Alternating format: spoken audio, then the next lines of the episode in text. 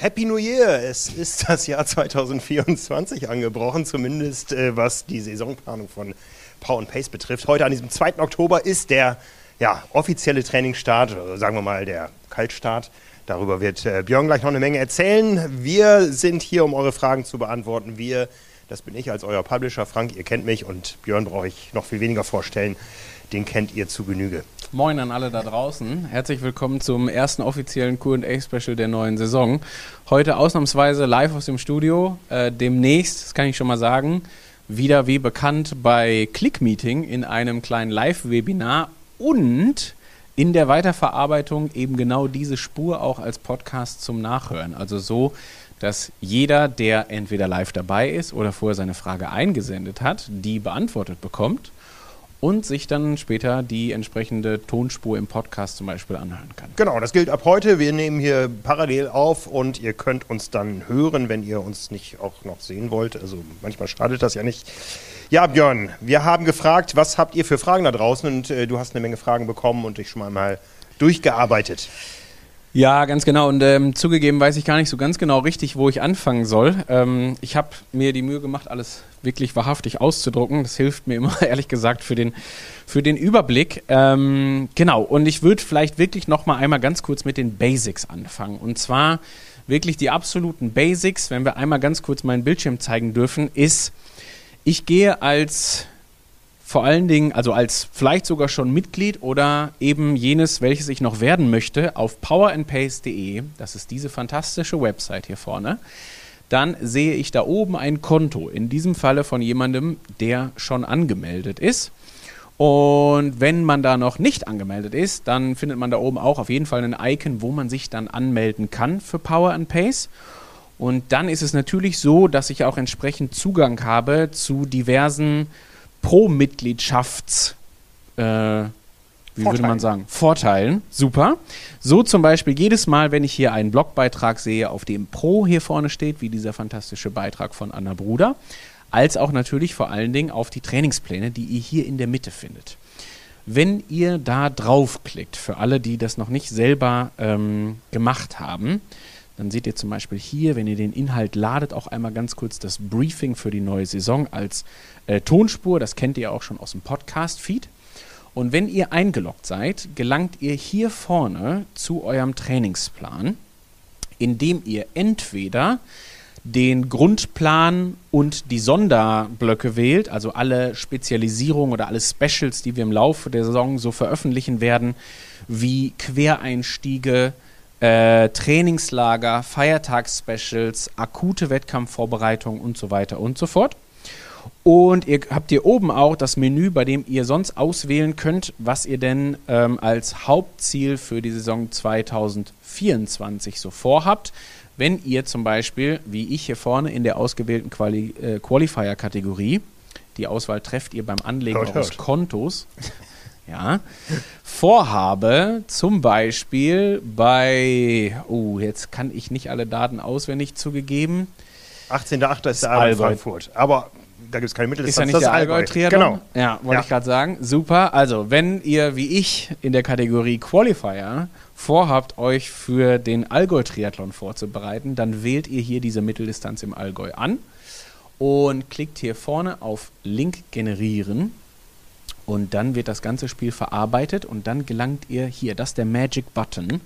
Auf den würdet ihr klicken und hinter diesem Link liegt dann euer Trainingsplan für ähm, ja, den, den Allgäu-Triathlon. Dann genau. sieht das so aus. Eine kurze äh, Ergänzung noch dazu, äh, weil ich die Frage auch ein paar Mal gesehen habe. Das gilt nicht für den Mover, weil der Mover keine dezidierten Wettkampfziele hat. Ja, also wir hatten einige Anfragen von Movern, die dann sagten, ich finde da mein Wettkampfziel nicht. Das ist ganz bewusst so.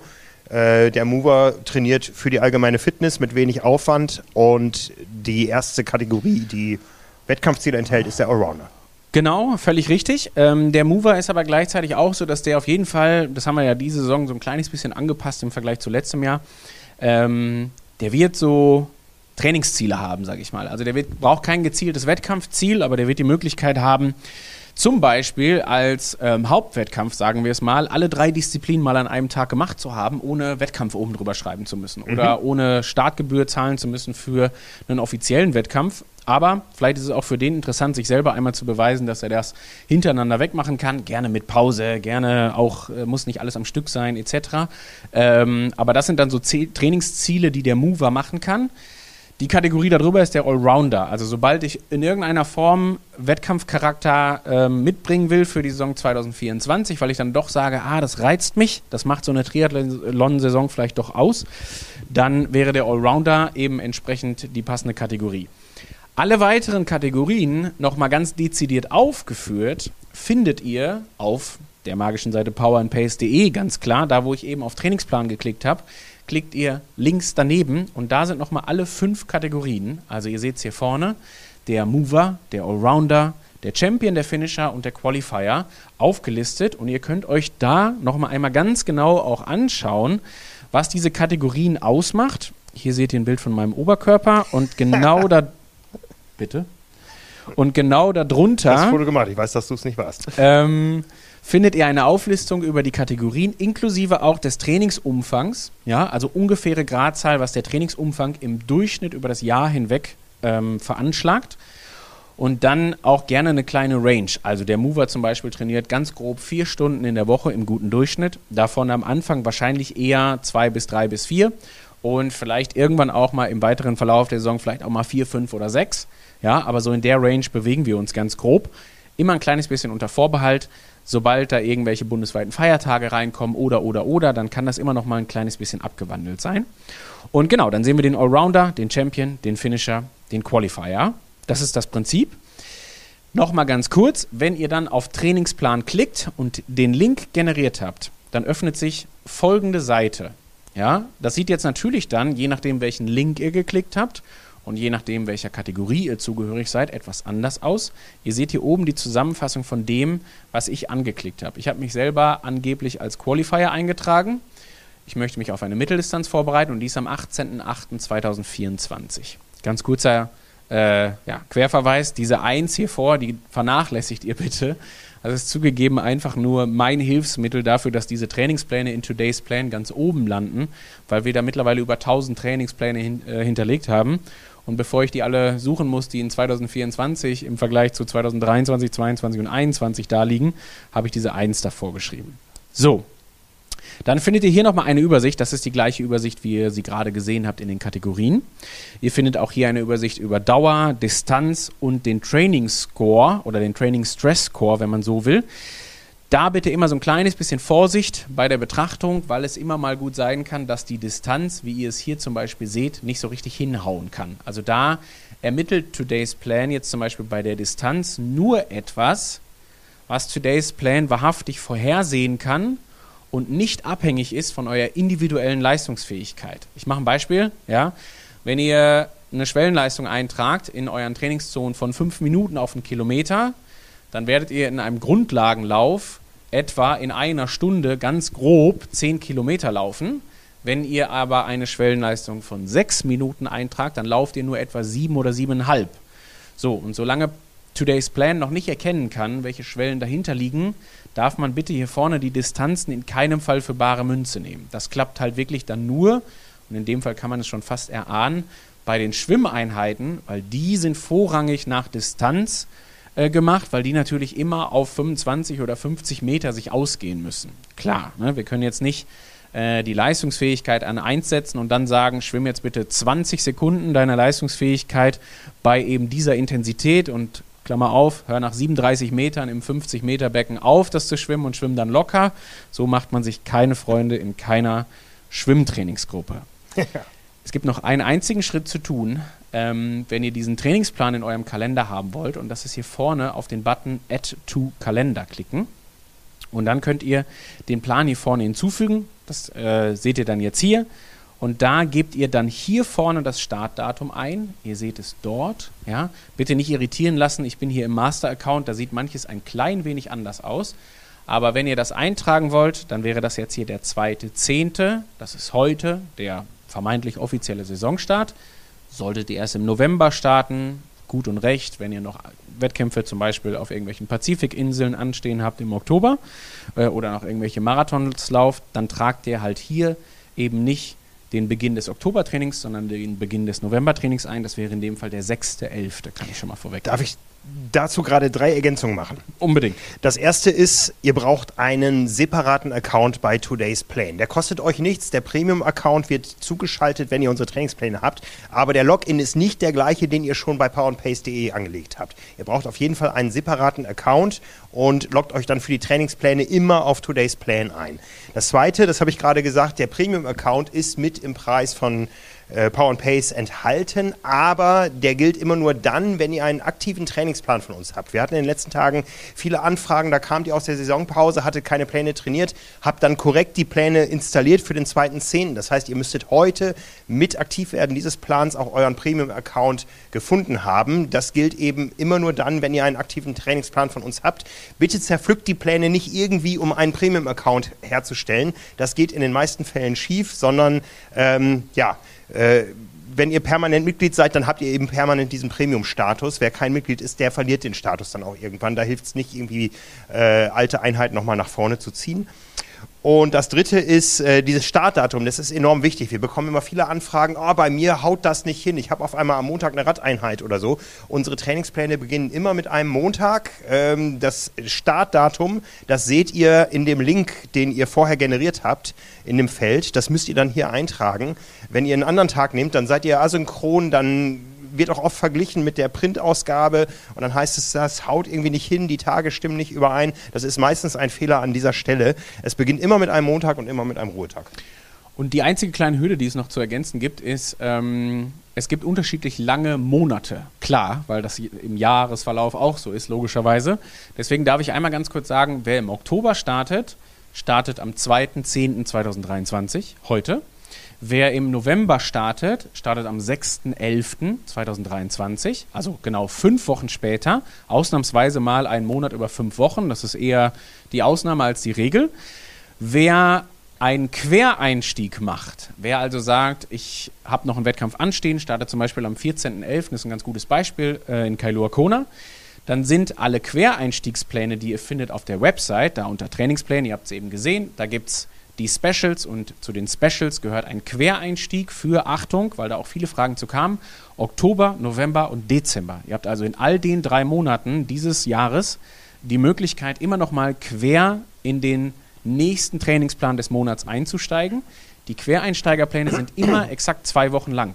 Ja, also wenn ihr im Oktober einsteigen wollt, dann steigt ihr zwei Wochen vor dem 6.11. In das, in das Training ein oder zwei Wochen vor dem, ich glaube, dann ist es der vierte, zwölfte, weil am 5.12. schon ein FTP-Test ist. Haut ja, hin. Passt. Haut hin. Wunderbar. Schneid ist am 2.12. So, das sind die wichtigen Orientierungspunkte genau, im Leben eines Triathleten. Das ist der Grund, ja, Selfie-Schneid, FTP-Test. So baue ich meinen Kalender auf. Wunderbar.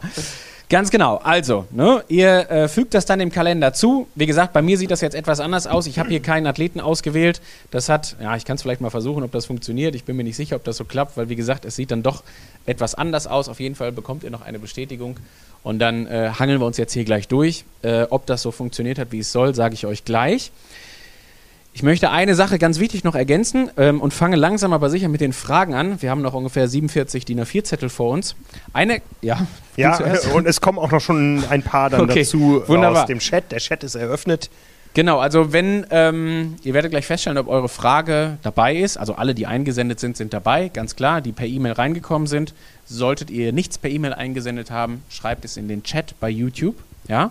Ich fange mit etwas ganz Grundsätzlichem an. Und zwar hat der Markus trefflich darauf aufmerksam gemacht, dass er nach dem Finisherplan für Rot trainiert und auch schon länger Power and Pace heißt und es aber nie Testwettkämpfe gibt in der Saison. Und da hat Markus grundsätzlich total recht.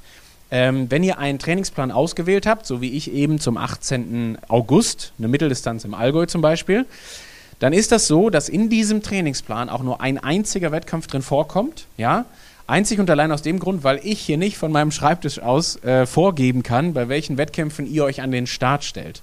Ihr habt natürlich einen Freifahrtschein, euch bei jedem Wettkampf anzumelden, bei dem ihr euch anmelden möchtet.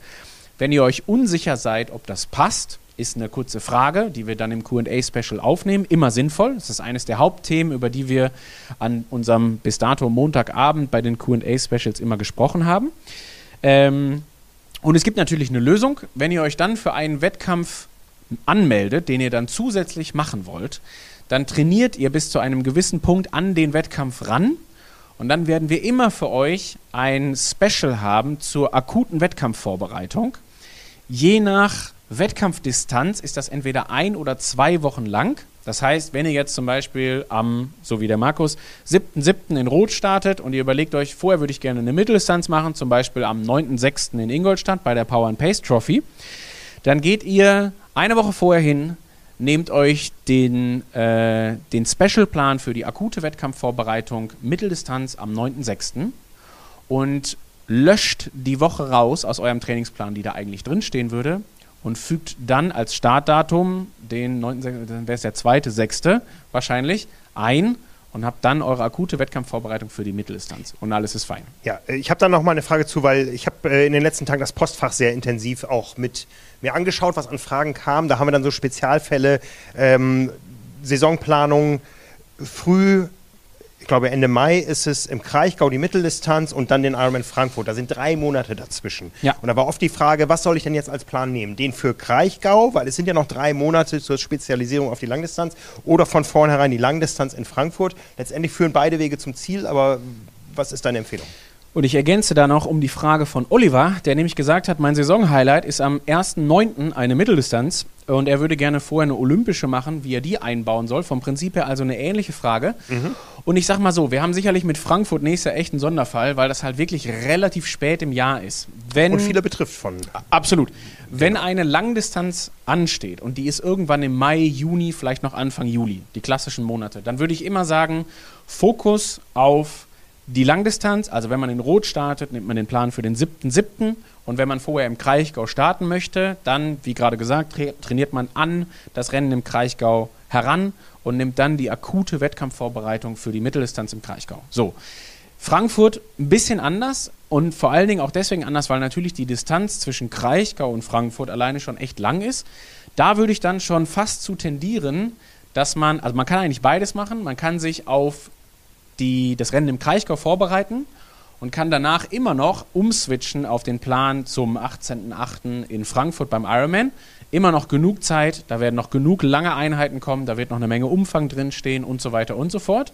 Man kann aber genauso hingehen und den Plan 18.08. Langdistanz Frankfurt nehmen und Kraichgau wiederum über das Special akute Wettkampfvorbereitung machen. Also in dem konkreten Fall würde ich wirklich sagen, äh, beide Lösungen sind richtig wenn man den Plan für den Kraichgau nimmt für die Mitteldistanz, immer noch mal ganz kurz für den Hinterkopf, dann ist es nicht so, dass man da exorbitant viele Umfänge bis zum Rennen am, wann ist es, 21.05., glaube ich. Um so, ja. Äh, es ist eher Ende Mai, als dass es Mitte Juni ist, auf jeden Fall, so viel weiß ich.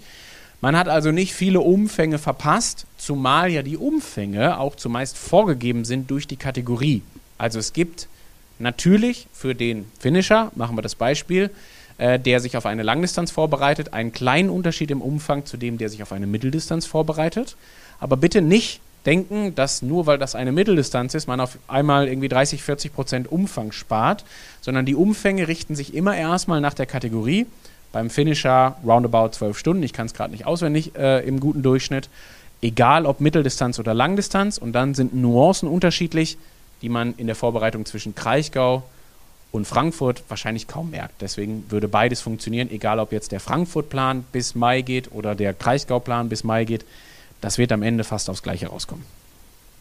Super. Ähm, wenn ich kurz hier auf den Chat eingehen darf, unbedingt. Da äh, ein paar Fragen zum Premium-Account. Äh, da mhm. kann ich nur darauf verweisen, schaut in die FAQs auf powerandpace.de. Da haben wir alle Fälle eigentlich schon gehabt. In den allermeisten Fällen sind es tatsächlich Bedienfehler oder zeitliche Überschneidung, dass der Premium-Account noch nicht da ist. Wenn ihr alles, was da in den FAQs drinsteht, ausschließen könnt für euch, dann schreibt uns eine Mail an coach.powerandpace.de, dann klären wir das mit dem Support von Today's Plan für euch und äh, sorgen dafür, dass ihr so schnell wie möglich euren Premium-Account habt. Und da kam eben eine Frage, ich kann meine Einheit nicht schieben. Das ist nämlich so ein Phänomen, das gibt es nur mit dem Premium-Account auf Today's Plan. Sobald ihr das habt, könnt ihr das machen. Wenn ihr, ähm, wenn gar nichts mehr funktioniert, ja, äh, dann könnt ihr immer noch eine Mail schreiben und dann können, haben wir die Möglichkeit, äh, auch zu schauen, ob ihr bis dato bei der Einstellung alles richtig gemacht habt. Wenn ihr euch noch einmal meinen Bildschirm anschaut, dann äh, seht ihr hier vorne gerade exemplarisch, ich habe die liebe Kollegin Anna Bruder gefragt, ob ich so frei sein darf und ihren Account nutzen darf. Der ist jetzt relativ leer, ja. Das ist aber deswegen, weil das hier gerade nicht der Originale ist. Ähm, ihr habt die Möglichkeit, euch als Athlet mit mir, dem Coach, zu verbinden, um im wirklich absoluten Worst Case äh, Troubleshooting zu betreiben. Vor allen Dingen aber auch, um eure Trainingszonen hinterlegt zu bekommen. Also die Trainingszonen von Power and Pace, ja, die nicht voreingestellt sind, wenn ihr euch bei Today's Plan eintragt. Ich hinterlege eure Trainingszonen, ihr stellt eure Schwellenbereiche ein. Das funktioniert wie folgt. Ihr klickt hier oben auf euer Konto, seht dann hier vorne den Reiter Zugriff. So, dann gibt es eine ganz große Besonderheit und zwar, auf wessen Daten kann ich bereits zugreifen, obendrauf, oder wer hat auf meine Daten Zugriff. Und es gibt einen ganz großen Unterschied, ob ich euer Coach sein darf oder ob ihr mein Coach sein wollt. Ich kriege immer mal wieder die Anfrage, ich muss leider alle ablehnen. Und dann habt ihr hier die Möglichkeit, die E-Mail-Adresse einzutragen. Achtung, powerandpace at tri-mac.de. Ja? Und dann sagt ihr hier, Power and Pace ist mein Trainer und dann klickt ihr dort auf Einladen. Ja? So, wenn das passiert ist, dann seht ihr hier unten, wer euer Coach ist, nämlich Power and Pace als Trainer. Was dann passiert ist, innerhalb von ungefähr 24 Stunden wird es so sein, dass ich eure Trainingsbereiche hinterlege, die ihr normalerweise selber hinterlegen würdet. Ähm, und zwar, kleine Sekunde, findet ihr die, äh, ah, das ist hier vorne der Links-Account, findet ihr die hier vorne auf, wie würde es denn normalerweise heißen? Äh, da sind die Schwellenwerte und Zonen, ja. So, und da werden dann entsprechend die Bereiche, quasi die prozentualen Ableitungen der Trainingszonen von Power and Pace hinterlegt. Das Einzige, was ihr dann noch machen müsst, ist einmal eben hingehen und eure Schwellenwerte eintragen. Das kann ich natürlich nicht machen. Ich kann nicht erahnen anhand eurer E-Mail-Adresse, wie leistungsfähig ihr gerade beim Radfahren seid. Das müsst ihr selber machen. Ja? Ähm, aber ich gebe euch vor, dass als Beispiel der EB-Bereich, der Entwicklungsbereich beim Radfahren irgendwo zwischen 90 bis 105 Prozent liegt. Das habt ihr dann alles vorgegeben und könnt euch danach entsprechend richten. Genau. Haben wir noch was im Chat erstmal? Ja, ich würde eine Frage, weil diese auch gerade da, da, dazu gut äh, passt, äh, von Klaus nehmen. Ich glaube, Klaus hatte das auch schon gemailt. Er würde gerne am 31.08. in Podersdorf auf der Langdistanz starten. Das ist aber leider kein Rennen von Ironman und daher auch nicht wählbar. Welchen Plan sollte ich dann dafür wählen? Also erstmal, es ist unabhängig davon, ob ein Rennen Ironman ist oder nicht, wir suchen uns die Rennen aus, von denen wir wissen, dass viele von euch da wahrscheinlich starten werden. Wenn da noch eins fehlt, wo ganz viele Leute starten wollen oder irgendwas neu, wir warten ja immer noch auf Dinge wie äh, Barcelona. Die PTO wird die, PTO. Äh, die, European Open irgendwann verkünden mit einer Mitteldistanz-ähnlichen Strecke und so. Ähm, dann werden wir auch noch zusätzliche Termine haben. Wenn wir jetzt einmal in die Übersicht äh, gehen, die wir auf Björns Monitor gerade sehen, da seht ihr bisher auch reine Daten. Da werden wir auch noch die, wenn wir einmal den Bildschirm zeigen können, äh, da werden wir auch noch die Rennen, die da stattfinden an den Wochenenden, ergänzen. Ja, das ist ja alles noch im Entstehen, die nächste Saison. Ja. Ähm, aber was ist, wenn es jetzt wirklich ein Einzelfall ist, der irgendwo ein Rennen hat, was es so nicht gibt? Was also kann immer mal wieder vorkommen, ganz klar. Ähm, wir geben uns schon Mühe, äh, ihr habt es gerade gesehen in der Übersicht, also allein im August zum Beispiel gibt es jetzt drei Trainingspläne, die auf eine Langdistanz vorbereiten. Da sind dann, welches Datum war das eben mit Podersdorf? Äh, 31.8. Also ist genau die eine Woche drauf, okay. Genau, da würde dann jetzt eine Woche fehlen im Trainingsplan. Man kann sich den problemlos reinladen kann die Wettkampfwoche oder die ganze Taperphase die letzten zwei Wochen um eine Woche verschieben und dann zum Beispiel vorne noch eine Woche einfügen. Das müsste man dann wahrhaftig selber machen. Also wir haben jetzt leider nicht die Möglichkeit, 30 verschiedene Langdistanzvorbereitungen zu machen, angefangen beim, weiß nicht, wo der erste ist, 21.04. Südafrika, glaube ich. Da geht's los. Ähm, wenn eine Woche dazwischen ist, wie gesagt, entweder eine Woche rauskürzen und den Zielwettkampf nach vorne ziehen in Today's Plan oder äh, Zielwettkampf oder Wettkampfwoche plus die Woche davor jeweils dann um eine Woche nach hinten verschieben und dann gerne noch eine Woche hinzufügen. Wo man die hinzufügt, ist relativ egal. Das kann man sich so ein Stück weit auch selber überlegen. Das ergibt sich ja meistens sowieso im Laufe der Saison in Form von, vielleicht hat man mal eine kleine Erkältung, vielleicht kann man mal beruflich bedingt irgendwie an irgendeiner Stelle nicht die Woche so absolvieren, wie man sie eigentlich gerne gemacht hätte. Dann kann man die zum Beispiel gerne nachholen und dann passt das. Genau.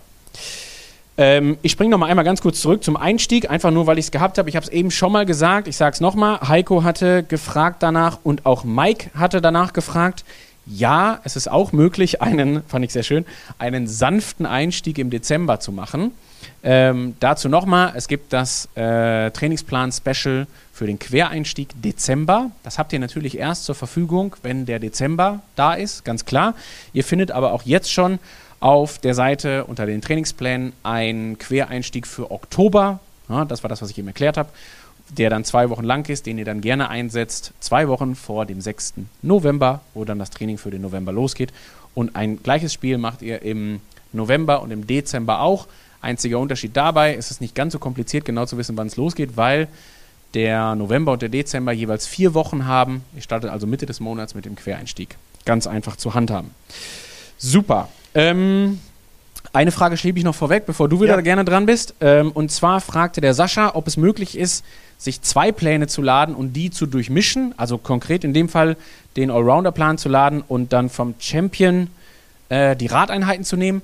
Das würde ich auf jeden Fall wirklich nicht empfehlen. Also erstens ist dann immer die Frage, welche Radeinheiten würde man überhaupt nehmen, weil der Champion definitiv ein, zwei, drei mehr hat in der Woche als der Allrounder. Und was ich wirklich nicht machen würde, ist in irgendeiner Form Trainingspläne unterschiedlicher Kategorien zu durchmischen. Was man super gut machen kann, ist einen, einen Trainingsplan einer Kategorie zu nehmen und da hier und da mal natürlich eine Einheit rauszustreichen, gewisse Einheiten zu verlängern. Ich habe häufig die Frage, da kommen wir auch gleich noch zu, vielleicht kann ich die direkt beantworten. Da war die Frage nach einem Allrounder-Plan, bei dem man gerne zweimal schwimmen würde, entgegen des einen Mals, welches im Moment drin steht. Und die Frage, ob man den Montag dafür nutzen kann, würde ich sagen, geht beim Allrounder auf jeden Fall. Also da ist immer noch genügend Regenerationszeit. Deswegen, wenn man zum Beispiel im Allrounder eine Schwimmeinheit ergänzen will, gerne an dem Montag, gerne aber auch an jedem anderen Tag, wo noch nicht Schwimmen drin steht. Also das wäre total in Ordnung. Aber bitte, bitte nicht Kategorien durcheinander mischen, weil ich glaube, da kann man ganz schnell den Überblick verlieren. Das wird dann eine echt ordentliche Kummelei. Ja, Super, du bist dran. Gut, ich würde mal ein paar Fragen hier äh, zusammenfassen äh, unter dem Thema Belastungsmanagement. Da weiß ich, dass dir das äh, sehr wichtig ist, Björn. Und zwar ähm, gibt es eine Frage, ob es absolute Key-Workouts gibt, die man auf keinen Fall äh, ausfallen lassen sollte, wenn man mal jetzt weniger Zeit hat, dann hast du eben schon angerissen diesen T-Score, der auch teilweise in den Einheiten drin steht. Da steht dann irgendwas von 37T oder so, wie man damit umzugehen hat oder ob man das einfach ignorieren kann. Und wenn man jetzt noch andere Dinge hat, wie zum Beispiel Bouldern oder Wandern, wie man das sinnvoll noch integrieren kann, ob das jetzt am Ruhetag stattfinden soll oder nicht. Also alles so zum Thema Belastungsmanagement, weil, äh, ich glaube, das können wir, glaube ich, uns auf die Fahnen schreiben, äh, wir viele Athleten sehr gesund und sehr fit durch die Saison bekommen haben, ohne dass sie sich überlastet haben. Voll.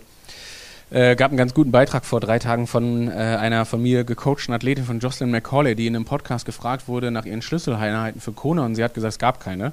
Ähm, fand ich sehr treffend, weil sie ähm, nicht, weil sie nichts gemacht hat in der Vorbereitung, sondern weil alles jeden Tag eine Schlüsseleinheit ist, weil es halt eben von der Konstanz lebt.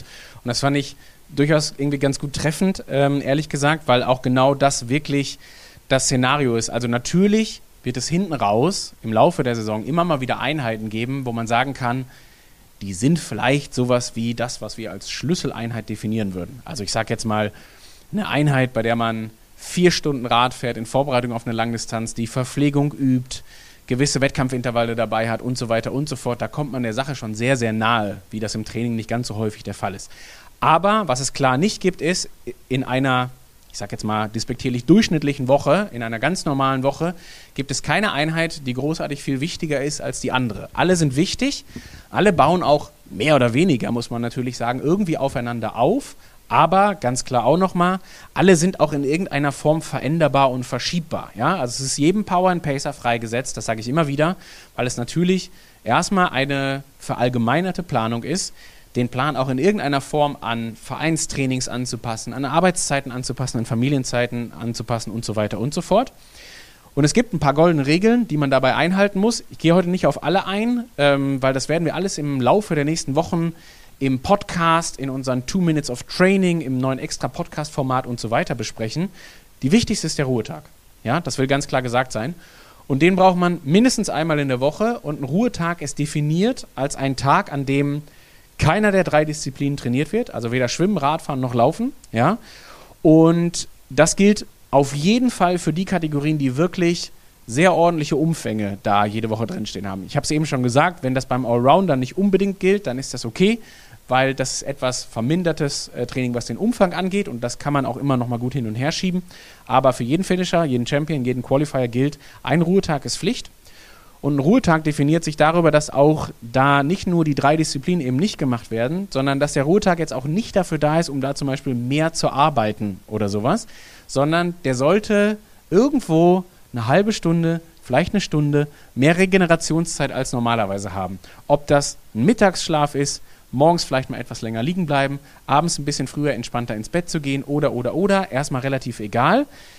Es gibt eine ganz einfache Zielsetzung, wie man selber überprüfen kann, ob das funktioniert hat. Es sollte einem am Dienstagmorgen besser gehen, rein körperlich, als am Montagmorgen. Ja? Und dann weiß man immer ganz genau, ob dieser Ruhetag jetzt gerade was gebracht hat, ja oder nein. Und dann hat man eine ganze Menge richtig gemacht. So. Ein Satz noch zu allen Alternativsportarten. Haben wir auf jeden Fall auch einige Fragen bekommen. Finde ich grundsätzlich super, immer gerne gesehen. Ich darf das Bouldern und Co. ergänzen um Aquajogging, fand ich auch sehr klasse, weil ich da ein großer Fan von bin.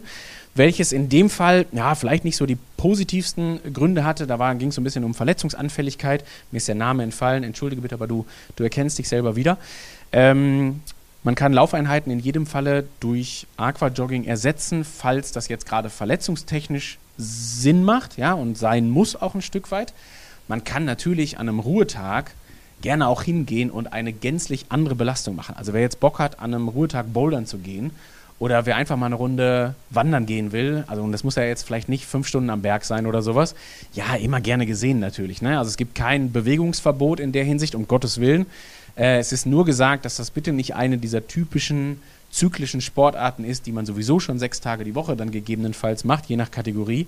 Ähm, genau, und deswegen alternative Sportarten immer gerne. Natürlich auch als Ergänzung zu den Einheiten, die an einem Tag eh schon drinstehen. Also wenn mhm. jetzt am Wochenende drinsteht, gerade jetzt sind wir ja noch von den Umfängen her sehr moderat unterwegs, wer neben anderthalb Stunden Radfahren ähm, eine Runde, eine Stunde Bouldern gehen will, super gerne. Ganz mhm. klasse. Der kann vielleicht sogar schon die Athletikeinheit, ich will nicht sagen ausfallen lassen, aber der hat auf jeden Fall quasi noch einen extra Bonus verdient für das Athletische, was das Bouldern mitbringt. Also klasse. Ein ganz anderer Fall, da geht es um eine Kerndisziplin. Da fragt hier Johann, der auch schon länger dabei ist bei uns, der hat jeden Tag 20 Kilometer Arbeitsweg, den er mit dem Rad fährt. Gott sei Dank fährt er mit dem Rad. Ich dachte, er läuft den jetzt. hat er kurz ein bisschen Angst. Ja, die Frage ist, wie weit ist das kompatibel anrechenbar für alles andere? Ja, äh, geht in jedem Fall. Also erstmal, weil ich das, ich glaube, das habe ich im letzten Podcast oder so auch schon mal gesagt, aber um Gottes Willen, also es ist keine Kritik, das muss man sich nicht merken, wo das schon mal gesagt wurde. Ich finde das mega gut, weil äh, alleine im Sinne von Work-Life-Balance nach der Arbeit mal äh, eine halbe, dreiviertel Stunde, vielleicht auch eine Stunde, je nachdem wie der Weg ist, wie das Rad ist, den Kopf frei zu kriegen, finde ich super. Wenn man es mit dem Training verbinden kann, ist es gerne gesehen, es mit dem Training zu verbinden. Also wenn jetzt am, an, an eben einem der Tage drinsteht, eine Stunde locker G1 rollen, äh, dreimal fünf Minuten G2 fahren, was auch immer und es bietet sich an, das miteinander zu verbinden, herzlich gerne machen, super. Wenn es dann nur in Anführungsstrichen nach Hause rollen oder zur Arbeit hinrollen ist, dann ist das auch super, dann finde ich das klasse. Also da würde ich mich auf keinen Fall gegen wehren. Immer beachten, Punkt 1, das eigene Belastungsmanagement, also verträgt sich das für mich gut oder, und dann bitte nicht es sofort ganz sein lassen, sondern vielleicht einfach mal einen Tag dann doch die Bahn nehmen oder wie auch immer zur Arbeit, wenn man da mal einen Ruhetag einbauen will. Und Punkt zwei, den es zu beachten gilt, auf jeden Fall auf die energetische Versorgung achten. Weil das ist immer so ein bisschen die große Gefahr. Äh, auf der Arbeit ist es manchmal nicht ganz so leicht mit der mit Frühstück, Mittagessen, dann vielleicht nochmal ein Snack, bevor man irgendwie nach Hause fährt und so. Man hat nicht Habt immer man hat nicht immer alles vorgekocht oder man hat auch nicht immer, weiß ich nicht, ein, ein, vernünftiges Restaurant, wo man jetzt irgendwie, ja, man geht jetzt auch nicht jeden Mittag in ein Restaurant vielleicht. Lange Rede kurzer Sinn. Da bitte unbedingt drauf achten, da ein paar Gedanken drüber machen, das Essen dabei haben, gut versorgen, weil es dann schon, auch wenn es ja, man darf sich jetzt fragen, ob man das als Training wertet. Ich würde es als Training werten und ich finde es sehr positiv. Ähm, aber auch so eine halbe Stunde locker rollen oder 20 Kilometer ist keine halbe Stunde, das sind dann eher eine Dreiviertelstunde oder eine Stunde. Das wird auch wieder 250 bis 450 Kalorien verbrauchen, je nachdem, wie man es fährt. Ähm, also wollen die auch nachgeschaufelt werden und das dann bitte gerne machen. Genau. Und achtet auf die Infektanfälligkeit, wenn ihr dann durchgeschwitzt irgendwo ankommt und so. Äh, das erwähne ich jetzt, weil hier eine Frage in die Richtung kommt von Sandra. Wird es auch Trainingspläne für den Wiedereinstieg nach Krankheit geben? Also wir haben gerade welche da sogar, also die heißen Recovery und Wiedereinstieg, die gibt es auch online als Spezialisierungsplan. Die sind aber zugegeben eher gerade dafür gedacht, dass wenn man einen Wettkampf gehabt hat, wann auch immer, am 21. September, sage ich jetzt, dass man ähm, danach einen Plan hat, wie quasi unsere Quereinsteigerpläne, so ähnlich sind die aufgebaut. Da ist es nur so, dass man den Plan wirklich direkt nach dem Wettkampf einsetzen kann. Da sind dann ganz viele Ruhetage dabei, dann geht es so langsam wieder los, dann ein bisschen strukturierter und so weiter. So ganz konkret nach einer Krankheit äh, gibt es nicht und ist auch nicht gewollt, also weder geplant noch gewollt, weil das immer bedeuten würde, dass wir uns darüber erheben würden, was für denjenigen jetzt wirklich individuell am besten ist. Und das ist eine Sache, da muss man einfach klar sagen, da endet eine verallgemeinerte Planung, weil wir können jetzt nicht hingehen und sagen, völlig unabhängig der Schwere der Grippe, der Schwere der Erkältung, vielleicht ist es sogar, also es gibt die, den lockeren Schnupfen oder es gibt die Lungenentzündung, das sind zwei gänzlich unterschiedliche äh, Krankheiten. Und wenn ich da jetzt sagen würde, hier, das ist dein Trainingsplan dafür, dass du irgendwie eine Atemwegsinfektion gehabt hast, dann würde ich einen groben Fehler machen, als dass ich sagen würde, hier, das ist für dich super, das kannst du nehmen. Das kann auf jeden Fall nach hinten losgehen, deswegen vermeiden wir das. Die klare Regel ist immer, unbedingt so lange warten, wie man gesund ist. Dann auch noch zwei Tage länger bestenfalls. Dann mit ganz lockerem Training die nächsten drei, vier, fünf Tage vielleicht einsteigen und dann gerne wieder in den Plan einsteigen und dann hat man, glaube ich, eine ganze Menge richtig gemacht und ist auch auf jeden Fall auf Nummer sicher, weil das ist mir ganz, ganz besonders wichtig, damit man nie irgendwas verschleppt oder sowas in der Art, was nachträglich nochmal deutlich gesundheitsgefährdender werden könnte. Ja. Super. Frage aus dem Chat, sonst mache ich weiter. Hm, ich glaube, ich habe jetzt zwei, drei Dinge, die kommen an späterer Stelle nochmal. Super. Mach ruhig weiter. Ähm, Trainingszonen würde ich gerne noch genau. dazu kommen. Also, ja. Ihr loggt euch ein, ihr habt euer Konto angelegt bei Today's Plan. Bestenfalls habt ihr den Zugriff gewährt für die E-Mail-Adresse powerandpace at tri-mac.de. Dann seht ihr bei allen wichtigen Trainingszonen, das sind drei beim Laufen, zwei beim Radfahren und eine beim Schwimmen, ja, ähm, die Power and Pace Trainingszonen hinterlegt, die prozentual angegeben sind um dann eure wahrhaftigen individuellen Trainingsbereiche einzustellen, braucht es noch euer Zutun, als dass ihr sagen müsst, nach welchem Wert diese prozentuale Ableitung sich richten sollte. Also da wird dann gefragt, beim Radfahren zum Beispiel, nach der Schwelle in Form von Leistung und in Form von Herzfrequenz. So, da gebt ihr bitte, und ich weiß, das muss man jetzt nicht zu Beginn irgendwie super präzise schon bestimmen oder sowas, da gebt ihr einen Wert ein, der euch irgendwie in den Sinn kommt. Ich mache mal ein Beispiel beim Laufen, da kann man das immer halbwegs herleiten. Da ist die Schwellenleistung in etwa das, was ich laufen würde, wenn ich Anschlag 10 Kilometer laufen würde. Ja? Jetzt weiß man nicht immer ganz genau, was man heute laufen würde, wenn man Anschlag 10 Kilometer läuft, aber man weiß vielleicht so ungefähr, wo das liegt. Also wenn man irgendwann in der letzten Saison mal so im Bereich von 46 Minuten war, dann nimmt man vielleicht jetzt so eine Schwellenleistung an, wo man sagen würde, irgendwas zwischen 50 bis 55 Minuten wird es sein. Das wäre also eine Schwelle von 5 Minuten bis 5 Minuten 30 auf den Kilometer. Wo genau ihr da liegt, ist jetzt gerade zum Einstieg überhaupt nicht wichtig. Ja? Macht das bitte so, wie es sich taugt. Schaut dann, was in der, in der einzelnen Trainingseinheit drinsteht für die besagte Trainingszone, die ihr dann einhalten sollt, ganz vorsichtig gesagt. Und dann guckt ihr einfach, wie sich das angefühlt hat. Und wenn ihr sagt, boah, dieses Grundlagentraining beim Radfahren oder die G2-Intervalle waren schon viel zu doll, ja, dann geht gerne hin und reduziert die Leistung noch mal ein kleines bisschen nach unten. Reduziert die Herzfrequenz noch mal ein kleines bisschen nach unten. Überhaupt kein Problem, ja. Wenn ihr sagt, boah, das war alles viel zu einfach, das fühlt sich hier dreimal fünf Minuten G2, das, das, das fühlt sich nach gar nichts an, dann reduziert es, oder nicht reduziert es, dann erhöht es ein kleines bisschen nach oben und dann ist das auch völlig fein. Also es muss am Anfang nicht perfekt stimmen, aber ihr müsst diese Schwelle auf jeden Fall eingeben, ja, weil ich habe so ein, zwei Fragen gehabt, wo es dann hieß, äh, wenn ich jetzt hier, mein Grundlagentempo ist ungefähr bei 7 Minuten 30 auf einen Kilometer. Äh, Today's Plan sagt mir aber, ich soll das bei einer Pace von 4,50 laufen.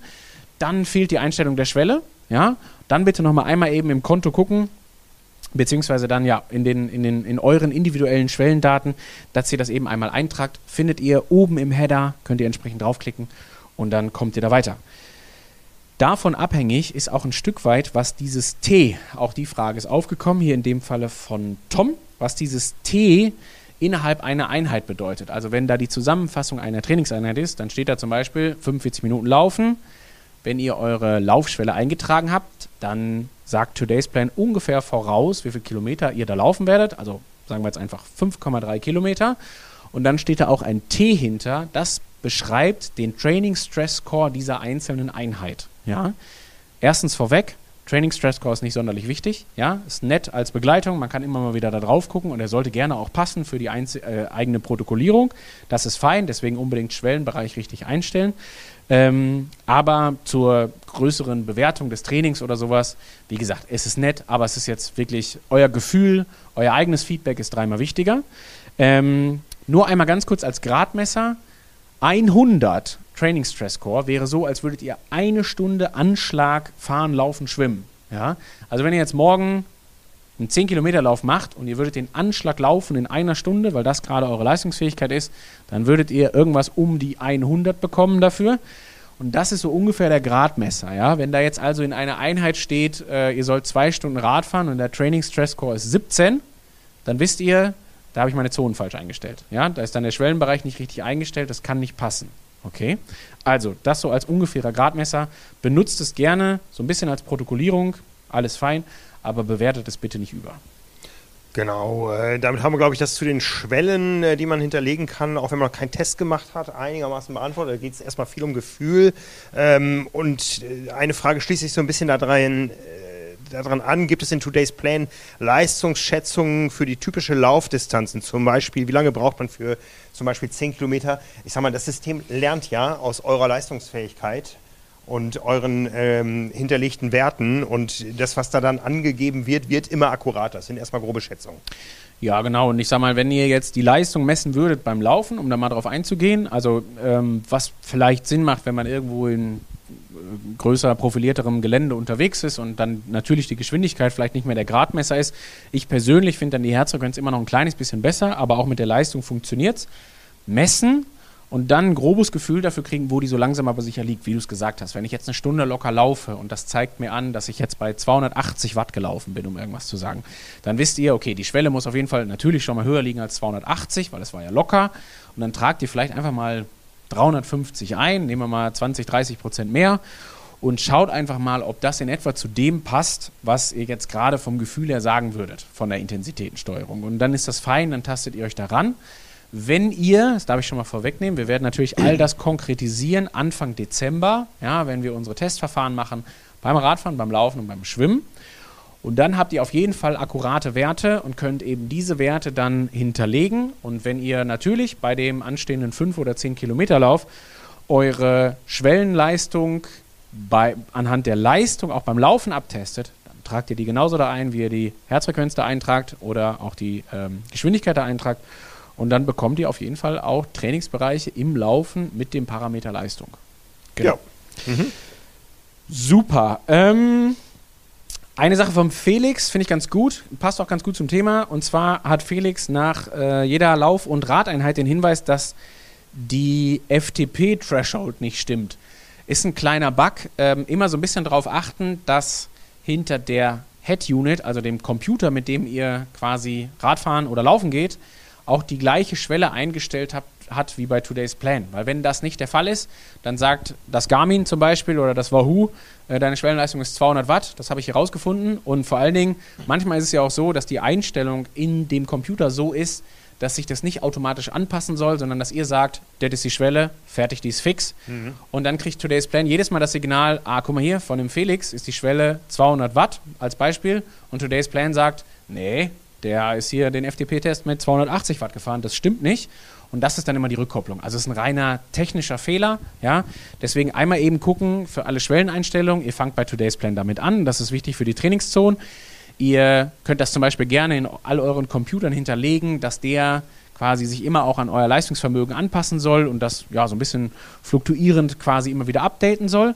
Und achtet bitte auch drauf, nur damit ich es vergesse, dass ihr beim allen Smart Trainern und auch bei allen digitalen Trainingssoftwares wie Zwift und Ruby und Co. eben entsprechend auch da die Schwellenleistung eingestellt habt, weil auch das nicht immer eins zu eins übertragen wird. Okay, also überall da einmal ganz vorsichtig hinterlegen. Sollte irgendwo der Hinweis kommen, dass da die Schwellenleistung angeblich nicht passt, dann liegt das Problem bitte nicht bei euch, sondern einfach nur ein kleines bisschen in der technischen Umsetzung. Keine große Sache. Ja. Ähm, Sandra hat eine schöne Frage, auf die ich gerne eingehen wollen würde. Und zwar, wenn man ein kleines bisschen inhaltlich, Sandra fragt, Klammer auf, AK55 schreibt sie, wie sie es schaffen kann, im Alter Kraft aufzubauen. Und das finde ich sehr gut, weil ich das gerne nochmal zum Anlass nehmen wollen würde, um darauf zu verweisen, dass wir donnerstags immer das Athletiktraining im Angebot haben. Da findet ihr unter anderem auf dem YouTube-Kanal von Power and Pace, wo ihr gerade quasi schon seid, tonnenweise Videos von Ulrike zum Athletikprogramm. Kann ich nur wärmstens ans Herz legen, kann man einmal die Woche machen. Sobald man aber das Gefühl hat, dass man in irgendeiner Form da Defizite hat, ja, vielleicht auch aufgrund des Alternsgangs, was absolut normal ist, und ihr wollt da einfach ein bisschen präventiv noch besser arbeiten im athletischen Bereich, dann macht es auch gerne zweimal die Woche, macht es vielleicht auch gerne dreimal die Woche. Im Zweifelsfall lasst sogar vielleicht eine der anderen Einheiten ausfallen und setzt einen kleinen Schwerpunkt auch noch mehr auf das Athletiktraining. Das ist super gut, das ist super wichtig. Ich sage mal gerade, wenn man schon irgendwelche Vorbelastungen hat oder wenn man auch ein bisschen älter ist oder sowas, dann bietet sich es immer an, das gerne noch vermehrt zu machen. Ihr müsst aber eigentlich nichts zusätzlich machen. Ihr müsst jetzt nicht noch dreimal die Woche ins Fitnessstudio gehen, sondern ihr könnt es definitiv bei den Athletikübungen, die Ulrike euch da an die Hand gibt, belassen. Die sind alle sehr funktionell die sind genau richtig für Schwimmen, Radfahren und Laufen und deswegen, wie gesagt, im Zweifelsfall einfach den Umfang der Einheit oder die Häufigkeit ein kleines bisschen erhöhen, wenn ihr das Gefühl habt, dass ihr da etwas defizitär unterwegs seid. Genau, und da kann ich auch ankündigen, jetzt muss ich mal gerade das äh, genaue Datum raussuchen, dass wir mit Beginn des Novemberplans auch wieder live streamen. Das geht los am 9. November. Bis dahin habt ihr, könnt ihr Einheiten aus dem vergangenen Jahr wiederholen, die euch vielleicht äh, gut gefallen haben. Und ab dem 9. November gibt es dann wirklich das wöchentliche Programm äh, mit Ulrike für die neue Saison. Mit neuen Geschichten, neuen Übungen und neuen Schwerpunkten. Super. Aquajogging habe ich gesagt. Es war übrigens die Frage von Katharina. Katharina, vielen Dank. Aquajogging ist klasse. Dann eine Frage noch von Theresa, schließt sich an das an, was wir eben schon hatten, aber der Vollständigkeit halber will ich es vorlesen. Ähm, wenn ich Anfang Juni den Triathlon in Ingolstadt machen möchte und Mitte August im Allgäu, beides die olympische Distanz, welchen Trainingsplan nehme ich? In dem Fall würde ich klar sagen, ich würde erst den Plan für Ingolstadt nehmen, 9.6., dann den Plan für den Allgäu-Triathlon, in der Zwischenzeit wäre das jetzt übrigens der Moment, wo man sagen könnte, nach dem 9.6. lösche ich alles raus, was noch kommt von dem Juni-Plan, weil ich habe da ja einen Wettkampf gemacht, ja.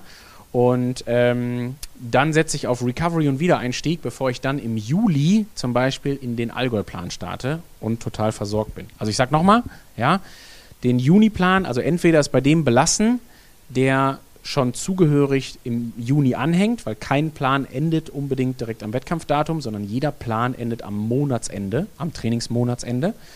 Und dann spätestens im Juli auf den Plan für den Allgäu umsteigen, dann hat man noch sechs Wochen Allgäu-Vorbereitung oder sieben, glaube ich sogar, weil der Juli lang ist. Dann ist es super. Ja, gute Wahl übrigens. Wir sind ja in Ingolstadt im nächsten Jahr mit der Power and Pace Trophy. Da wird es eine Menge Programm von uns geben. Da gibt es Sonderwertungen für uns, eigene Startgruppen äh, Meet and Greet, alles, was ihr aus der Vergangenheit von den Trophies kennt. Da haben wir ein, eine schöne Veranstaltung gefunden, die äh, von der Sprint über die olympische bis zur Mitteldistanz alles liefert und auch für viele Leute, die dann äh, auf der Langdistanz starten, wir wissen ja, das ist ein großer Schwerpunkt bei euch, äh, ein wunderbares Vorbereitungsrennen liefert. Julian fragt, wann und zu welchem Zeitpunkt macht welche Leistungsdiagnostik Sinn? Worauf ist bei der Auswahl des Anbieters zu achten?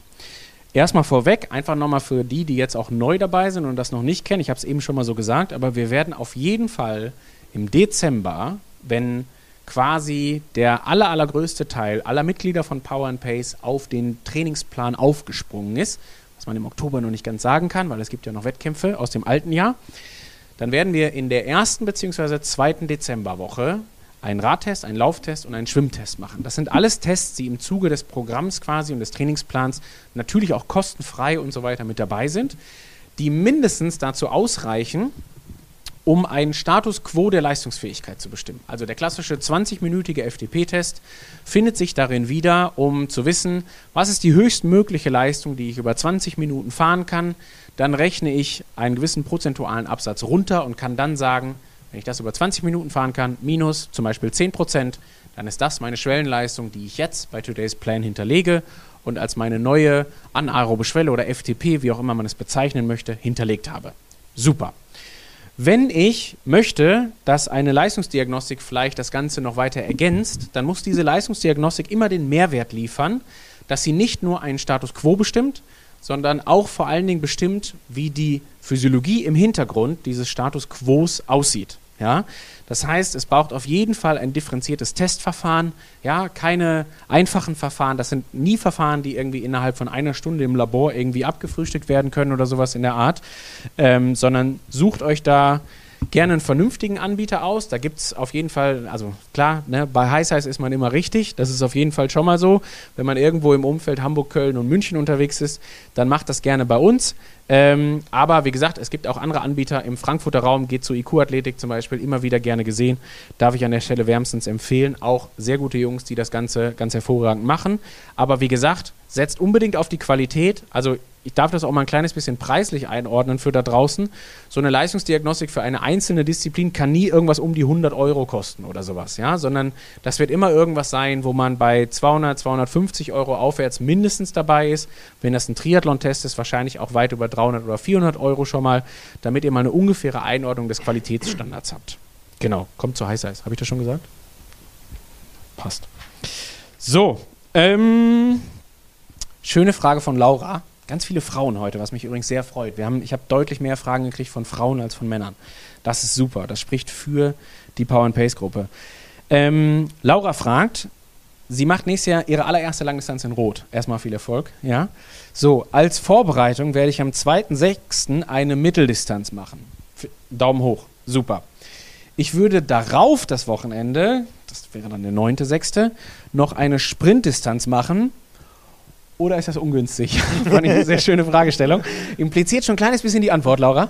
ähm, ich sag's mal so. Also, ich bin immer ein großer Fan davon, in Vorbereitung auf eine Langdistanz nicht allzu viele Rennen zu machen. Das ist kein Nein, ja. Weil das Training meistens mehr Mehrwert mitbringt als zum Beispiel kurze Distanzen. Ähm, einfach aus dem Grund, als dass man kontrolliert die Ernährung üben kann, vielleicht nochmal wirklich einen längeren Koppellauf machen kann, entsprechende Umfänge hat, sich nicht allzu sehr auf die, äh, auf die Wettkämpfe vorbereiten muss und demnach vielleicht auch einen kleinen Verlust an Trainingsumfang hat. Ich würde folgendes machen, Laura. Mach die Mitteldistanz, dann musst du auf jeden Fall dafür sorgen, also nicht musst du, aber dann würde ich an deiner Stelle dafür sorgen, dass du am Montag, Dienstag drauf schon mal ein bisschen aktive Erholung betreibst, also nicht einfach nur Füße hochlegen und dann würde ich die Sprintdistanz wirklich aus dem Training machen. Also ne, schon mal langsam aber sicher am Montag, Dienstag, Mittwoch, Donnerstag, Freitag ins Training reinkommen. An dem Wochenende die Sprintdistanz machen. Montag statt einem kompletten Ruhetag vielleicht nochmal ein bisschen aktive Erholung und dann so langsam aber sicher direkt schon wieder in den Trainingsplan einsteigen, weil du dich ja dann auf jeden Fall auf Rot vorbereitest. Das wird auf jeden Fall dein Schwerpunkt sein, nehme ich mal an. Ähm, deswegen mach die Sprintdistanz aus dem Training weg. Dann ist das total fein. Dann kannst du das sehr gerne machen. Was ich nicht machen würde, um das auch zu sagen, ist irgendwo noch eine Sprintdistanz am 16., 23. oder 30. Juni einzubauen, bevor am 7.7. dann Rot stattfindet, weil das würde wieder diesen kompletten Trainingsrhythmus unterbrechen. Mhm. Also du kannst am 9.6. nochmal eine Sprintdistanz machen und hast dann noch vier Wochen Zeit, gute Erholung, ausreichend nochmal ein, zwei Wochen gutes Training, entsprechende Tapering-Phase für Rot, fein, passt. Also von mir gibt es ein Ja, aber das auf jeden Fall aus dem Training raus. Super. Haben wir noch eine Frage im Chat oder bin ich schon Ja, du, ich habe hier zwei Dinge. Ähm, ich sag mal, hm, ich weiß nicht, wie du aus der Nummer rauskommst. Oh äh, du, hast, du hast die Wahl, ja. Also wir haben erstmal gefragt nach draußen, wen von uns wollt ihr live beim FTP-Test im Dezember sehen? Uh. Björn, Nils, Jule oder Frank? Und ich sag mal, das Ergebnis, guckt dir die Balken an, hier ist es eindeutig, ja. Ja, den Nils wieder. Achso, ist gar nicht hier weniger. Ist so, ey, was soll denn das hier? Der Nils, der hat das super gemacht die letzten Male. Naja, ja, gut. Ne? Wir werden sehen. Also ja. ich, und alternativ, du kannst jetzt überlegen, wo du eher drauf eingehen willst. Äh, Ingo fragt, äh, er hätte gerne einen Rabattcode für AI-Diagnostik. Ja, kriegt er, habe ich schon gesagt. Also habe ich an mehreren Stellen schon gesagt, wird nochmal kommen, schicken wir nochmal rum. Findet ihr nochmal auf powerandpace.de. Werdet ihr wahrscheinlich auch eine Ankündigung in der Facebook-Gruppe kriegen. Dauert noch ein, zwei Wochen, ähm, weil es auch jetzt noch ein kleines bisschen zu früh dafür ist. Ja, also und dann machen wir das als Ergänzung zu den Tests, die ihr sowieso im Dezember machen werdet, dass das nochmal klar ist. Na siehst du, damit bist du aus der FDP-Nummer raus. Wunderbar. Die Leute freuen sich über den Rabatt. Ähm, gerne. So, der Ralf, ein alter Hase im Geschäft von Power and Base. Oh ähm, ja, Grüße in die Heimat. Ist, und das finde ich wirklich eine schöne Geschichte, ich lese das mal ganz kurz vor, ja. Meine Power and Pace Karriere blickt auf das Training mit einem Jahr Rookie zurück, also überhaupt der Einstieg in den Triathlon, einem Jahr Allrounder und zwei Jahren Finisher, was mich erfolgreich ans Ziel mehrerer Mitteldistanzen und zuletzt in diesem Jahr durch das Zieltor in Rot gebracht hat. Kann es was Schöneres geben? Ja, also wirklich eine fantastische Einleitung. Der Ralf fragt, der möchte nächstes Jahr zwei Mitteldistanzen, also ein paar olympische und vor allen Dingen auch zwei Mitteldistanzen machen, aber eben keine Langdistanz im nächsten Jahr. Jetzt kommt die Frage auf, ob für dieses Vorhaben der Champion-Plan zu nutzen wäre oder er weiter bei dem Finisher bleiben sollte. Und zur Frage nach Champion oder Finisher, die habe ich relativ häufig bekommen, die habe ich auch bei Facebook habe ich gestern ganz kurz mal gefragt, wie da so die Lage ist in der Gruppe. Da kam die auch häufiger vor. Deswegen nochmal einmal ganz kurz die Abgrenzung. Also, ihr geht auf die Kategorien, wenn ihr nochmal von vorne anfangen wollt. Da seht ihr, was den Champion ausmacht, was den Finisher ausmacht. Was euch auffallen wird, ist, der Trainingsumfang ist ansatzweise gleich. Ja? Was aber den Unterschied macht, ist, der Finisher ist gedacht für das Finish bei vor allen Dingen einer Langdistanz oder einer Mitteldistanz wohingegen der Championplan gedacht ist für ein sehr schnelles Finish auf den Unterdistanzen bis hin zu einer Mitteldistanz. Also die unterscheiden sich im Zielwettkampf zum einen und dadurch, logischerweise, natürlich auch ein Stück weit über den Trainingsinhalt. So, die markantesten Punkte sind die, der Champion schwimmt öfter als der Finisher. Also immer wenn ich mir die Frage stelle, ob ich das machen möchte, dann muss ich in Kauf nehmen, dass ich im guten Mittel nicht zweimal, sondern eher dreimal die Woche schwimmen oh gehe. Oh Gott. Weil jeder, der auf einer Unterdistanz schnell sein will, der muss schnell schwimmen können. Schwimmen hat nun mal einfach bei einer olympischen Distanz auch prozentual, streckentechnisch, zeittechnisch eine andere Bedeutung als bei einer Langdistanz zum Beispiel. Deswegen ist das wichtig. Ja? Dann ist es so, dass der Championplan etwas intensiver gestaltet ist und an anderer Stelle dann wieder etwas lockerer. Also der bewegt sich ein klein wenig mehr in den Grenzbereichen aus Grundlage oder dann hochintensiv, wohingegen der Finisher weniger hochintensiv hat, weil dann doch auch für das Finish einer Langdistanz zum Beispiel relativ viel Grundlagentraining, auch intensiveres Grundlagentraining, auch mal Training mit reduzierter Kohlenhydratzufuhr und so weiter wichtig ist. Also da, wo der Finisher, ich würde fast glauben, jetzt schon in den ersten Wochen ein, zwei Mal irgendwas Low Carb im Plan stehen hat, wird der Champion das über den Jahresverlauf hinweg auf jeden Fall deutlich seltener haben, weil der Fettstoffwechsel für den Champion auf der olympischen Distanz eben nicht ganz so kriegsentscheidend ist wie für den Finisher auf der Langdistanz. So, das sind die groben Unterschiede. Am Ende des Tages will ich mal ganz klar sagen für den Ralf. Ich meine, Ralf, du hast jetzt zwei Jahre schon den Finisherplan gemacht. Wenn du sagst, das mit dem Schwimmen, das nehme ich in Kauf, vielleicht lebe ich auch damit, dass ich mir selber sage, zwei Einheiten sind Pflicht und die eine ist die Kirsche auf der Torte und der Bonus in der Woche zum Beispiel. Die dürfte man aber zum Beispiel auch streichen. Dann würde ich sagen, einfach auch mal was anders machen und dann mal gerne den Champion-Plan nehmen. Äh, da machst du auf jeden Fall in Vorbereitung auf olympische Distanzen und Mitteldistanzen alles richtig mit. Einmal nochmal ganz kurz auch da für den Champion. Der hat ja jetzt seit diesem Jahr, also für die neue Saison, Trainingspläne auch in Vorbereitung auf eine Mitteldistanz. Wenn ihr sagt, die Mitteldistanz ist mir trotzdem ein bisschen wichtiger für den Champion als die Olympischen, also ich bin vielleicht eher dann doch sehe mich als Mitteldistanzler und nicht zum Beispiel als Bundesliga-Starter, ich glaube, das hatte der Ralf auch geschrieben, ähm, dann nehmt den Plan für die Mitteldistanz und jedes Mal, wenn eine Olympische da reinkommt, einmal nochmal kurz der Reminder an die akute Wettkampfvorbereitung, das Special zur Vorbereitung auf eine olympische Distanz zum Beispiel. Die fügt ihr dann ein, wenn die Wettkampfwoche stattfindet und ihr geht da gut vorbereitet rein. So, Frank, ich sag's wie es ist. So langsam nähern wir uns dem Ende. Ja. Ich habe aber noch einen Knaller. Ähm, äh, vorher die Frage vom Lars: welchen Abstand sollte, Welcher Abstand sollte zwischen zwei Langdistanzen liegen? Oh, eine Woche. Und ich habe eben schon im Vorgespräch zu Julia gesagt, dass ich die Frage auf keinen Fall an dich weitergebe. ja, im Sinne der Coach-Verantwortlichkeit beantworte ich die selber und wir schneiden das, was hier gerade passiert ist, raus.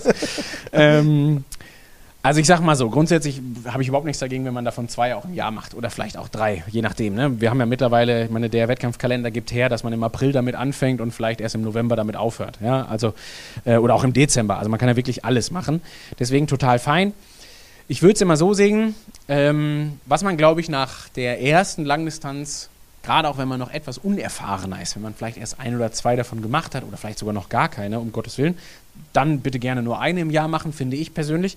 Ähm, nicht unterschätzen darf, ist ja die Dauer der Regeneration, zum einen körperlich, aber vielleicht auch mental, das neue Schöpfen der Motivation und so weiter. Manchmal alles nicht ganz so einfach. Ähm, an der Stelle verweise ich drauf. Ich weiß nicht, ob er jetzt schon diesen Donnerstag kommt oder danach den Donnerstag. Habe hab ich einen fantastischen Podcast aufgenommen mit Anna zum Thema Motivationsloch und wie man da wieder rauskommt, gerade auch nach einer Langdistanz, wenn man da so ein bisschen reinfällt. Ähm, das hat ganz viel Spaß gemacht, kann ich wirklich nur jedem empfehlen, der das kennt. kennt wahrscheinlich jeder. Ähm, deswegen bitte nicht unterschätzen, wie lange dann doch so eine Regeneration dauert. Ich würde es vielleicht auch immer so machen, dass ich äh, tendenziell dem ersten, der ersten Langdistanz vielleicht so ein bisschen die Priorität gebe. Also wenn ich sage, ich wollte immer schon mal in Rot starten und das ist mein absolutes Highlight, dann würde ich nicht unbedingt irgendwie vorher nochmal in Hamburg starten und hoffen, dass das mit Rot auf jeden Fall perfekt funktioniert. Das wäre etwas, ich will gar nicht sagen übermütig, aber da gerne den Schwerpunkt auf das Highlight setzen. Wenn man sagt, ey, ich habe Rot gemacht und jetzt will ich aber das Doppel machen, das Deutsche aus äh, Rot und Frankfurt zum Beispiel, um mal die beiden populärsten zu nehmen, dann würde ich sagen, sind diese sieben Wochen dazwischen, glaube, sechs, sechs, sechs Wochen dazwischen. Jahr, ja. Das finde ich ist schon echt hart. Also da sage ich auch, ohne zu viel zu verraten, dass selbst im Profibereich ich da schon ganz vorsichtig bin bei der Bewertung, ob das denn klappen kann, ja oder nein. Ähm, und dem einen, beim einen sage ich, gebe ich grünes Licht und beim anderen eher nicht, zum Beispiel. Ähm, deswegen, ich finde so acht Wochen, zehn Wochen dürfen schon sein, wenn man alter Hase im Geschäft ist und auch schon mehrere Jahre irgendwie da auch vielleicht im Jahr mal zwei gemacht hat. Ja, dann einfach auch machen. Also dann auch nicht allzu viel äh, setzen auf, dass der zweite Wettkampf jetzt irgendwie perfekt werden muss. Du hast es auch eine Woche später gemacht und würdest heute sagen, ja, das war auf jeden Fall solide durchgebracht. Das wäre jetzt niemals die persönliche Bestleistung möglicherweise geworden bei der, beim Wettkampf eine Woche drauf. Ähm, aber man kann es schon machen. Muss man aber nicht nochmal machen. Muss man aber nicht nochmal machen. Ja, hier können wir alle von der Erfahrung profitieren. Wunderbar. Also, deswegen, wie gesagt, plant euch mal auf jeden Fall gerne so irgendwas, sechs bis acht Wochen würde ich da auf jeden Fall für einplanen es gibt ja auch manchmal so Faktoren, wenn man jetzt wirklich das Double machen will, aus Rot und Frankfurt zum Beispiel, dann wer weiß, wie oft die Chance irgendwie da ist, dass man das machen kann und dann mache ich auf keinen Fall den Spielverderber. Dann geht es vor allen Dingen darum, das natürlich gut vorzubereiten, sich gut zu erholen und so weiter. dann ist alles fein. Super. Ähm, Lars. Meine erste Langdistanz möchte auf Mitteldistanz wechseln. Ah, das war eine Frage zum Thema Champion und Finisher, die habe ich quasi beantwortet. Wunderbar. Ich habe noch eine Sache zum Philipp, mit dem muss ich, glaube ich, mal in Ruhe sprechen. Philipp, wir müssen reden. Wirklich, ich sag's, wie es ist. Ich lese kurz vor. Ähm, Ziel ist. Die Geschichte, ja. das ist schon Wahnsinn. So, so, solche Fragen kriege ich auch nicht allzu oft. Ziel ist Mitteldistanz, und ich mache mich da jetzt bitte nicht drüber lustig, Philipp, verstehe das nicht falsch, aber ich meine das wirklich ernst, da sollten wir nochmal drüber sprechen. Äh, Mitteldistanz in der Kategorie Finisher weil nicht genug Zeit für Qualifier, aber hat zwar nicht genug Zeit, aber dienstags abends und aus dem jeweils lese ich raus, dass das quasi jeden Dienstag betrifft, laufe ich in einer Trailrunning-Gruppe mit, in der Regel zwischen 20 bis 30 Kilometer plus 700 bis 1000 Höhenmeter in etwa zwei bis dreieinhalb Stunden. Solide. Damit machst du jeden Dienstag den längsten Lauf, den du im Power and Pace Trainingsplan finden wirst. Also dreieinhalb Stunden wirst du nie finden. Zwei, das, ich weiß nicht, ob ich schon mal zweieinhalb aufgeschrieben habe, zugegeben, aber ich glaube, zwei ist das höchste der Gefühle. Warum ich das sage, ähm, und ich nehme das Beispiel jetzt wirklich, um Gottes Willen, niemals äh, ist das despektierlich gemeint, sondern mir ist echt wichtig, dass wir die Quote halten an äh, niedriger Verletzungszahl, niedriger Krankheitsausfallzahl und so weiter und so fort. Und da ist natürlich Belastungsmanagement echt wichtig. Und Philipp, wenn dir dieser Lauf wichtig ist, was ich total nachvollziehen könnte, weil ich glaube, so eine Trailrunning-Gruppe, die sowas jeden Dienstag macht, ist richtig, richtig geil, wenn ich das so sagen darf. Aber dann bitte nicht einfach nur eine Radeinheit und eine Schwimmeinheit streichen, sondern dann würde ich wirklich hingehen und zum Beispiel am Mittwoch ganz locker Radfahren, aktive Erholung, vielleicht ganz locker schwimmen Donnerstag einen Ruhetag machen. Also dafür braucht es auf jeden Fall zwei Tage Erholung und nicht ein. Und dann wieder zum Wochenende ins Training einsteigen. Das ist eigentlich ehrlich gesagt so die einzige Variante, wie ich mir das vorstellen kann, wie man das gut und sinnvoll unterbringt. Und dann könntest du am Wochenende immer noch ein, zwei Mal laufen gehen. Dann hättest du dienstags den Lauf und wie gesagt, am, am vielleicht Freitag, Samstag, Sonntag, vielleicht wie gesagt auch zwei gerne. Und dann ist das fein. Die vier bis sechs Laufeinheiten, die du vorgeschlagen hast, da wäre ich echt vorsichtig. Also da ist immer so, sechs Laufeinheiten ist halt Damit läufst du mindestens zweimal die Woche öfter, als Patrick Lange jemals laufen würde in einer Woche. Und boah, da tue ich mich wirklich schwer, was so die Verletzungsprävention angeht. Also da bitte Vorsicht, ja, also einfach nur ein kleines bisschen der erhobene Zeigefinger, wenn ich den, wenn ich den erheben darf. Ähm, genau, weil ja, auch die Umfänge, die da in jedem Plan stattfinden, auch beim Allrounder-Plan, wenn man das noch nicht so ganz gewohnt ist, gerade auch beim Finisher, da stehen eh schon zwölf Stunden mindestens drin, das werden auch mal irgendwann 13 oder 14 oder 15. Ähm, das ist schon ein Brett. Und wenn man da jetzt äh, jede Woche hingeht und am Dienstagabend einen Lauf einbaut, der nahezu die Belastung eines Marathons hat, also ob ich jetzt 30 Kilometer laufe mit 700 Höhenmeter oder 42 flach, würde ich fast sagen, da tut sich nicht mehr ganz so viel, ehrlich gesagt, von der Belastung her. Da wäre ich sehr vorsichtig und dann würde ich auf jeden Fall, wenn dir das wichtig ist, was ich total verstehen kann, dafür sorgen, dass danach mindestens zwei Tage, die ganz, ganz ruhig oder Ruhetag sind, darauf folgen. Ja. Boah, ich habe, äh, glaube ich, alles abgearbeitet. Genau, ich habe noch drei Kleinigkeiten oder vier Klein drei Kleinigkeiten und ein Schlusswort, was ich hier ähm, aufgeschnappt habe im Chat. Äh, das eine war eine Frage, die wir häufiger gestellt bekommen. Die Leute suchen deinen exklusiven Podcast. Kann ich nur sagen, wenn der erscheint, werdet ihr es nicht verpassen. Wir werden auf allen Kanälen darauf aufmerksam machen. Wenn ihr bisher vergeblich gesucht habt, dann liegt das einfach daran, dass der noch nicht live ist. Ja? Genau. Also das kommt. Es gibt einen exklusiven äh, Podcast für Pro-Member. Dann habe ich noch zwei Fragen hier. Äh, die eine, du bist eben bei anderen Kategorien drauf eingegangen, äh, was die Mitteldistanz äh, betrifft zwischen äh, Champion und Finisher. Hier wird jetzt gefragt, was ist der Unterschied in der Mitteldistanz zwischen Qualifier und Finisher? Äh, all das, was den Unterschied ausmacht zwischen Finisher und Qualifier. Also auf jeden Fall wird der Qualifier deutlich mehr Umfang haben, also deutlich mehr Umfang, weil der ja schon wirklich die mit Abstand umfangreichste Kategorie ist. Und das bezieht sich dann entsprechend auch auf die Mitteldistanz des Qualifiers. Also da nochmal ganz kurz. Den Umfang gibt immer vor, erstmal vor allen Dingen die Kategorie. Innerhalb der Kategorie ist der Umfang zwischen der Mitteldistanz und der Langdistanz marginal.